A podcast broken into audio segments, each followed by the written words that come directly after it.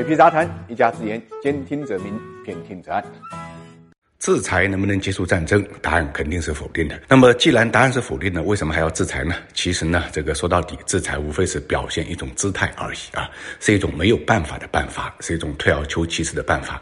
这个美国总统呢，拜登针对这个东乌的局势啊，就已经表明了态度啊，他要么美国和俄罗斯啊打一次第三次世界大战，要么就是全面制裁啊。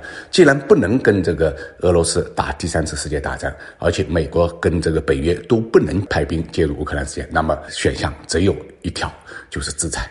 那既然要制裁啊，当然了，这个不光是要做姿态，而且呢还要做到位啊。大家意料中的啊，这个或者说是唯一剩下不确定的啊，这个等待确定的，就是啊，这个美国和欧盟会不会把俄罗斯从这个 SWIFT 这个系统里面。移除啊，那么所谓这个 SWIFT 的这个系统呢，全称啊就是全球呢金融电信结算系统啊，这实际上是国际贸易的就结算的一个部分了啊。这个总部呢，它是在欧洲啊，那么这个系统里面啊，涉及到两百多个国家，这个系统里面是美元计算的啊，所以美国人说了算啊。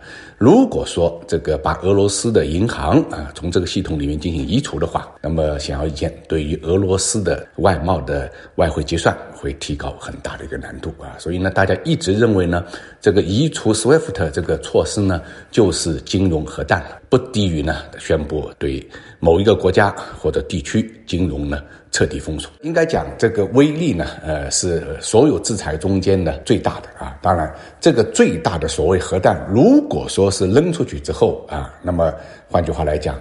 美国也好，欧盟也好啊，对于俄罗斯，其实在这个制裁方面就没有更强有力的压力了啊。这个是呃一个事物的两个方面。所以呢，这个美国和欧盟啊，经过磋商之后，现在形成了共识，把俄罗斯啊部分银行。啊，从这个 SWIFT 这个系统里面移出。那么什么叫部分呢？它其实针对的是五家俄罗斯的银行。有意思的是，这个俄罗斯呢，曾有三百多家银行在这个 SWIFT 这个系统里面啊。那么这个现在被制裁的五家银行，主要还是国内呢从事居民储蓄业务的银行，这是很有意思了啊。偏偏呢，这个俄罗斯最器重的就是从事外贸结算的那些商业银行。并不在这个制裁之列。为什么会出现这种滑稽的现象呢？主要就是因为什么呢？啊，这个欧盟啊，还是呢这个需要俄罗斯的能源供应，不管是石油还是天然气啊。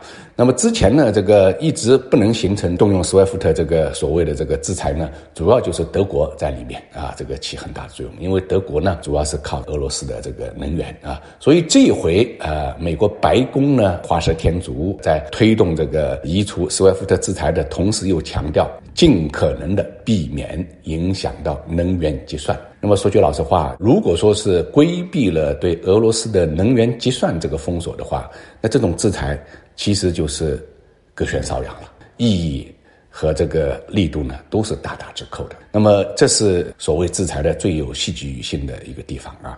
那么另外一方面，我们要看到啊，这个俄罗斯啊。不可能是打无准备之仗的啊。那么我们刚才讲到，SWIFT 呢，仅仅是国际结算的呃一个体系啊。其实欧盟有自己独立的体系，那么中国也建有自己的独立体系，包括这个俄罗斯也一直在呢筹备自己的一个支付体系啊。并不是说非得靠这个。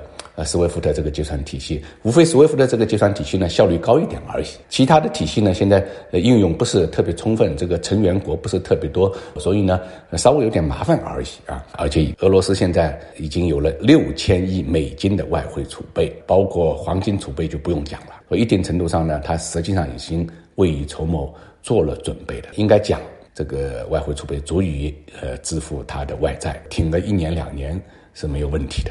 而乌克兰这个事件，看现在这个进度，它很快啊就会有一个说法，很快就有一个结论啊。